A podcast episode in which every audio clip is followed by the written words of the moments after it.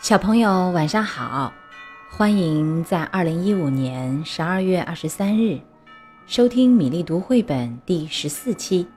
我是你的朋友米粒。我们昨天过了传统节日冬至，讲了冬至节的故事。今天呀，要讲一个西方的传统节日圣诞节的故事，请听《极地特快》。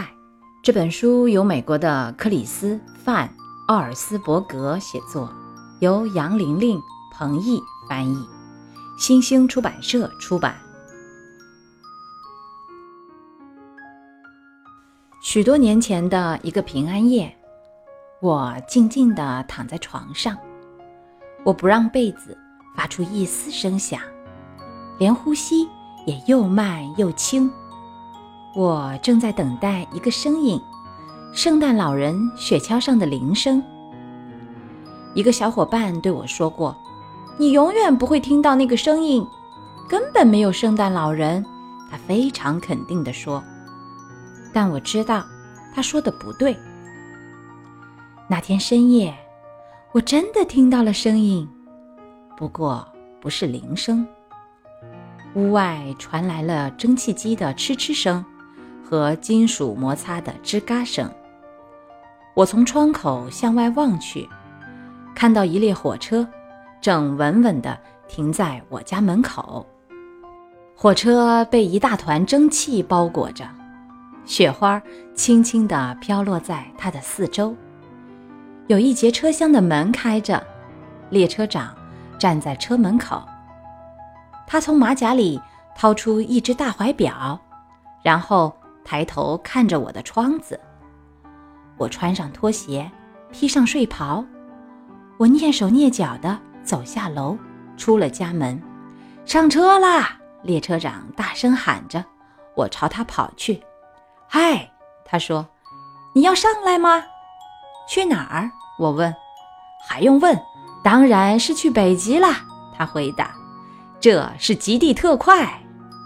我抓住他伸过来的手，他把我拉上了车。车上坐满了孩子，他们都穿着睡衣或睡袍。我们一起唱圣诞歌，吃像雪一样洁白的夹心牛轧糖。我们喝的热可可又浓又香，像融化的巧克力块。窗外，远处的城镇和乡村。闪烁着星星点点的灯光，极地特快正朝着北方飞速行驶。很快就看不见一点灯光了。我们在寒冷黑暗的森林里穿行。当火车轰隆隆地驶过这片寂静的密林时，饿狼在游荡，白尾兔吓得躲了起来。火车翻越了一座座高山，那山高的好像我们一伸手就能摸到月亮。可是极地特快一点儿都没有减慢速度，它越跑越快。我们坐在里面，像是在玩过山车，攀上山峰，穿越山谷，翻过高山，越过丘陵，又到了白雪覆盖的平原，最后。我们穿过了一片荒芜的冰原——北极大冰盖。远处出现了灯光，看上去就像是有一艘奇特的远洋巨轮航行在冰海上。那里就是北极，列车长说。北极是一座大城市，它孤零零地矗立在地球的顶端。城里到处都是制造圣诞玩具的工厂。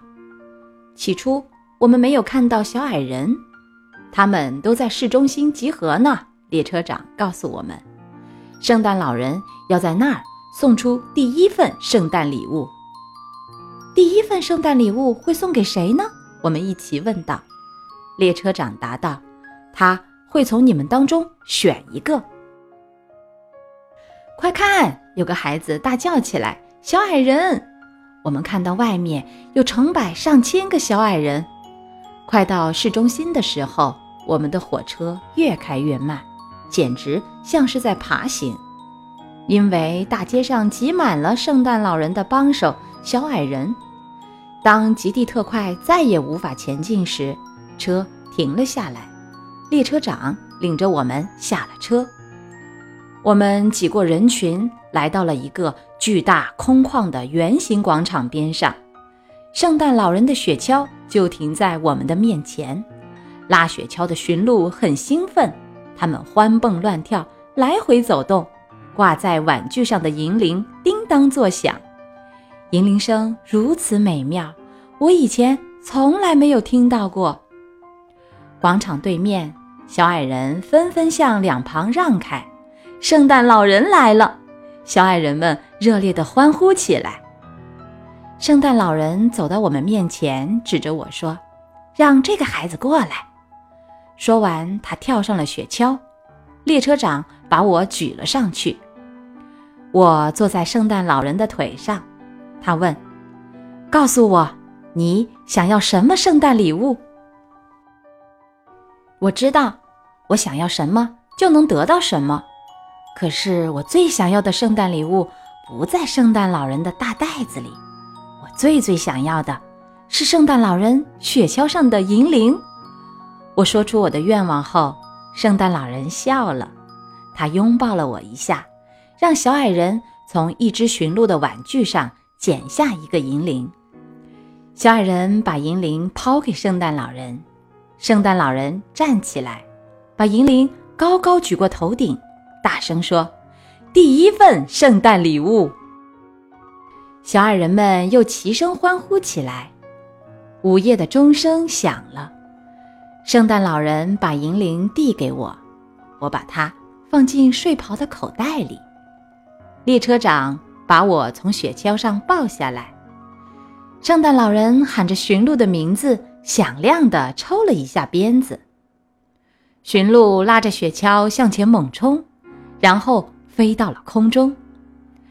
圣诞老人在我们头顶上方盘旋了一圈，然后就消失在了寒冷漆黑的北极天空里。一回到极地特快里，其他孩子就要看我的银铃。我把手伸进口袋里，可是只摸到了一个洞。我把圣诞老人雪橇上的银铃弄丢了。我们快去外面找找吧！有一个孩子说。可是这时，火车突然晃了一下，接着就开动了。我们已经在回家的路上了。银铃丢了，我的心都碎了。火车开到我家的时候，我伤心地离开了其他孩子。我站在家门口，跟他们挥手告别。列车长站在开动的火车上，说了句什么，可我听不见。什么？我朝他喊道。他把手拢在嘴边，大声说：“圣诞快乐！”极地特快鸣响了汽笛，快速开走了。圣诞节的早上，我和妹妹萨拉开始拆礼物。我们以为所有的礼物都拆完了，但萨拉突然发现，圣诞树后面还有一个小盒子。盒子上写着我的名字，里面装的是那个银铃，还有一张纸条，上面写着：“我在雪橇的座位上发现了这个银铃，别忘了把口袋上的洞补好。”署名是圣诞老人。我摇了摇银铃，它发出了极为美妙的声音，我和妹妹还从来没听过这样的声音。可是妈妈却说。哦，真可惜。是啊，爸爸也说，这个银铃坏了。我摇银铃的时候，爸爸和妈妈什么都没有听到。过去，我的小伙伴们大都能听到银铃声，但是随着岁月的流逝，这铃声渐渐沉寂。某一年的圣诞节。就连萨拉也发现，他再也听不到这甜美的银铃声了。而我虽然已经长大了，但银铃依旧会在我的耳边响起，它会为所有真正相信他的人而响。好啦，小朋友，今天的故事就到这里。明天还有一个关于圣诞节的故事，我们明天再会。